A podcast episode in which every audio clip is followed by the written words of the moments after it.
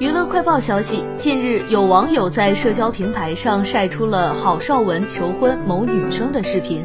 郝邵文在二零一九年与这名女生相识，他称还好在一月前认识你，这年没浪费太多时间。看得出来，他很喜欢这名女生。求婚现场摆满了郝邵文与女方的照片。从二零一九年到二零二二年，两人的感情一直很稳定。提起郝邵文，大家一定一下就能想到那个古灵精怪、胖嘟嘟的光头形象，这是他在《新乌龙院》扮演的一个角色。此后，郝邵文又与林志颖等人合作了《旋风小子》，是许多七零后、八零后心目中最经典的影视佳作。后来，郝邵文因为学业暂停了演艺工作，致力于求学，在完成学业后重新复出拍摄。